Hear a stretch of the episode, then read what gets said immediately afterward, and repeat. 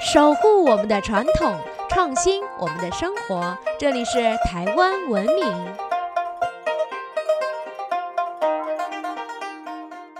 各位听众朋友们，大家好，欢迎收听台湾文明，我是热爱台湾民俗文化的新住民甜甜。不知道大家有没有注意到，最近周末啊，约朋友聚会时，经常回复说：“不行哎，这周要陪家人去扫墓了。”原来是清明节快到了，这四天连假，不知道大家有没有计划要去哪儿玩呢？还是上山扫墓呢？你知道唐朝时清明也会放年假吗？还有，为什么清明节要扫墓呢？扫墓又有哪一些 mega 要注意呢？如果不小心触碰了禁忌，冲煞时该怎么办呢？清明又有什么可怕的禁忌呢？还有哪些习俗跟故事呢？别着急，咱们听下去就对了。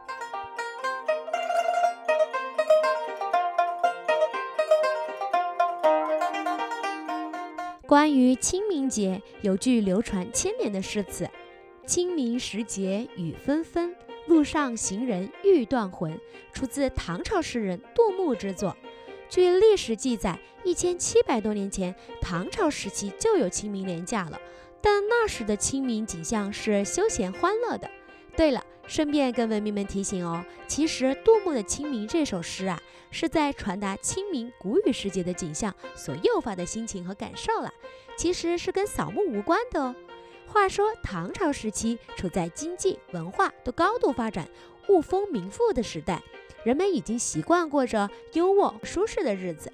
清明又正值春暖花开的时节，所以古人除了扫墓之外啊，还会跟家人好友一起到郊外踏青、打打马球、放风筝、荡秋千、踢球等户外活动，可以说是非常欢乐。清明最早啊，只是个生意盎然的节气。并不是什么假日节日，在唐代以前流行过的是寒食节、上巳节。到了唐代，清明除了融合了寒食节吃冷食、上巳踏青、扫墓，也是在这时正式被国家列为清明该做的事儿。据说唐玄宗即位没多久，就有官员因为无法回老家扫墓，而提出清明节与寒食节应该要一起放年假的奏请。玄宗觉得有道理，便批准了，规定在清明节前后放假四天。这个规定一直到写出“清明时节雨纷纷”的杜牧时，他的老板唐德宗已经把清明年假放到了七天，竟然比我们放的还多。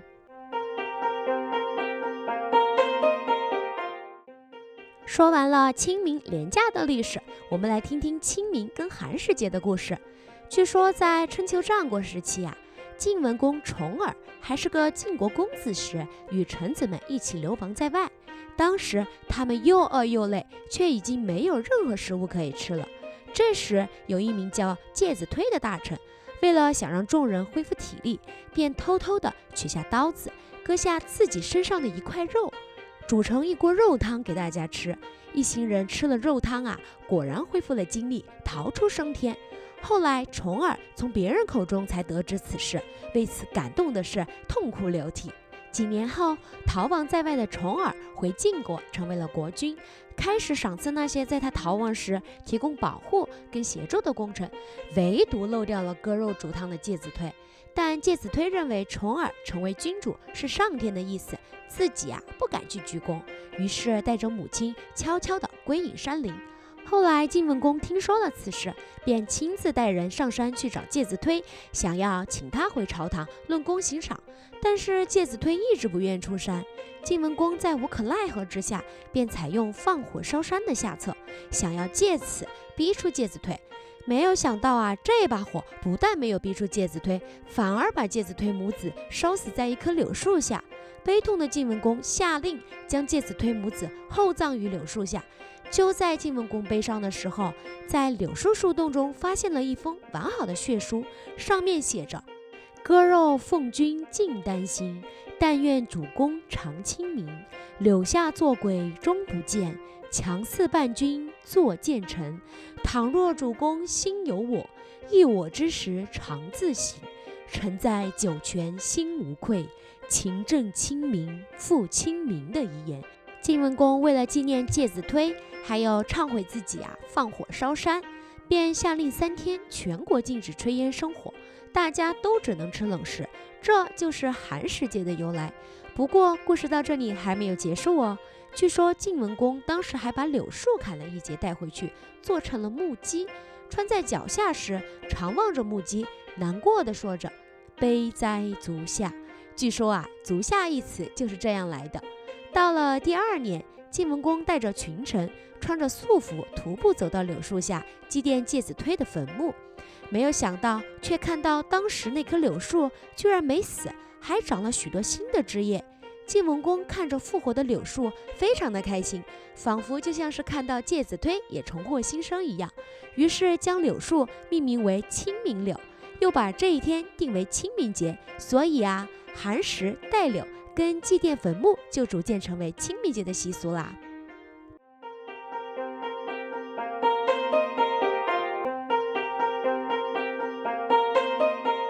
随着时代的演变，寒食节、上巳节的传统逐渐变成了清明节的活动。在台湾南部人把三月三上巳节称为三日节，据说每到这个节日，就是许多南部人祭祖扫墓的日子。倘若三月三来不及呀，才会在清明扫墓。也有说法是三日节是漳州人的扫墓时间，泉州人则是在清明扫墓。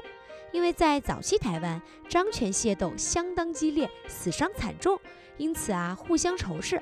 而原本都在清明节扫墓的两极，在官府的调停下分开扫墓，所以才有了分清明、上巳扫墓的说法哦。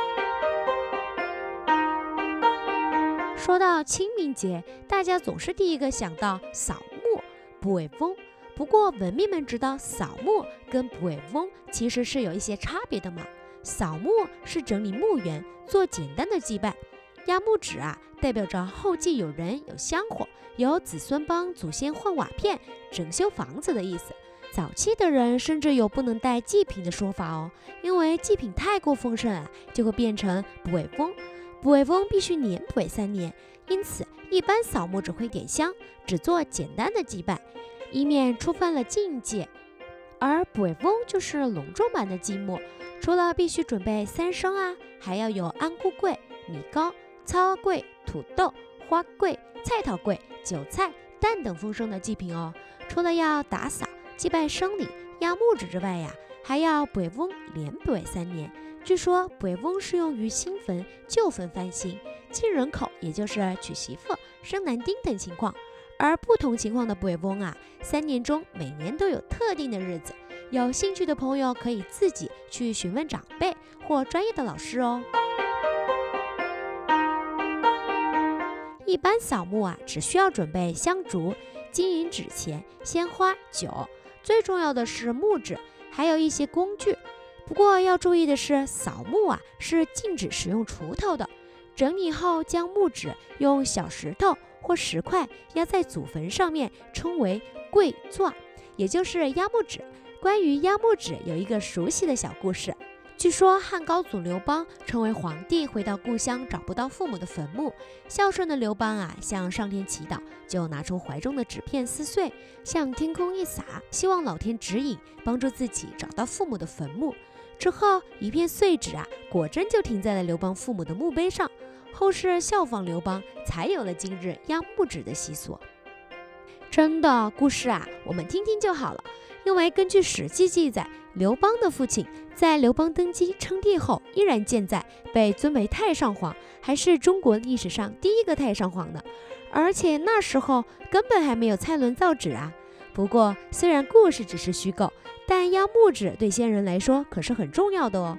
压木纸除了代表后嗣有人之外，也让祖先有面子，不会被当作孤魂野鬼。压好木纸之后，要先简单的先拜后土，再拜龙神，烧金纸，最后才拜祖先。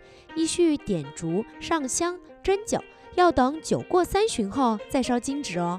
将酒水在金纸灰上洒上一圈，就算祭拜圆满啦。不过这时候还有一个重要的步骤可以做，那就是收拾完贡品后，把煮熟的鸭蛋或鸡蛋在墓碑打碎吃掉。把蛋壳撒在坟上，据说这样会带来好运哦。这也象征着送旧迎来新生，家族生生不息。传统上对于扫墓有许多的讲究与禁忌，大家千万要注意哦。我最近啊，就有一个男生朋友扫完墓就生了场怪病，费了好大的功夫才恢复。大家千万不要铁齿哦。以下是一些关于扫墓的禁忌。首先，扫墓时不宜穿得太鲜艳，传统上是穿着素服，也就是素色的衣服，但也要避免穿全黑的衣裤。如果有刘海，也不要盖住额头，以免元神无光，招惹邪气。扫墓的时间也很重要哦，除了尽量在下午三点前完成外，当天日冲的生肖，最近运气不好的人、孕妇啊、太小的小孩儿、病人，最好都避免去扫墓。在古代，讲究的人家会在一大早就出门扫墓，身上还会佩戴着钱币、草叶、盐米、净符或是平安符等备而不用。另外，扫墓的时候也要注意坟墓周遭环境，比如说墓碑与周边是否有裂痕啊，长了青苔没有啊，或是被放了什么不曾见过的东西，这都需要特别注意哦。还有，不管是拜拜还是清扫时，千万不可跨到墓碑、后土、龙神与祭拜的贡品，也不要随便对别人的坟墓品头论足、乱讲话。万一不小心说了没礼貌的话，也应该及时道歉。还可以把随身携带的叶子放到嘴里，咬三下再吐掉，代表着自己说错话不算数。还有还有，千万不要用香蕉、凤梨、葡萄等整串或是有招财兴旺意味的水果来拜拜哦，这可是大忌。扫墓之后，记得把身上的草叶丢弃。如果是携带净符或平安符，则不需要丢弃了。扫墓后也不应直接回家哦，可以先到人多的地方走走。到家后也应该先到厕所盥洗，才不会把晦气带回家哦。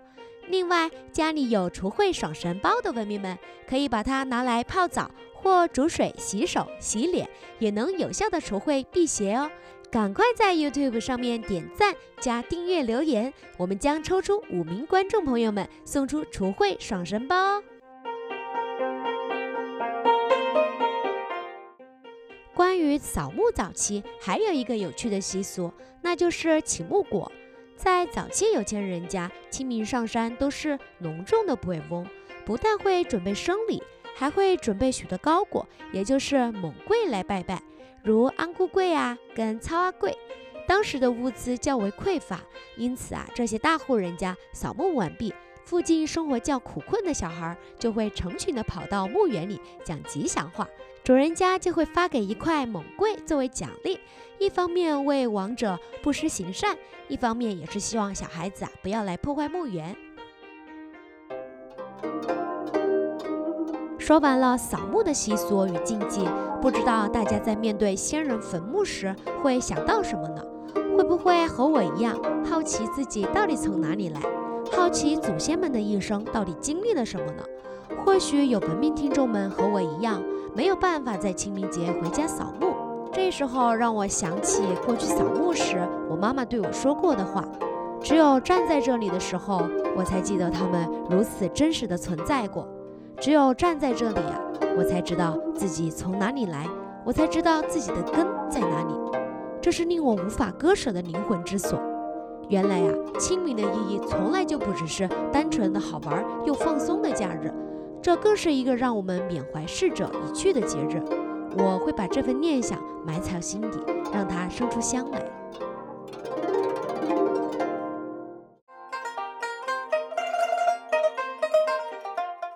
今天有关于清明节的内容就分享到这里啦，是不是学到了很多呢？下一集台湾文明来跟大家谈谈最近最火的电视剧《赘婿》，也就是入赘的赘，女婿的婿。在早期的台湾也有很多赘婿哦，这背后又有什么故事呢？据说还跟地基主也有关系哦。更多精彩的内容啊，都在我们的下一期台湾文明。如果大家喜欢我们的内容，想要知道更多有趣的台湾民俗文化，可以在脸书搜寻台湾文明，按赞追踪哦，或是搜寻台湾文明，关注我们的官网。我们下次见。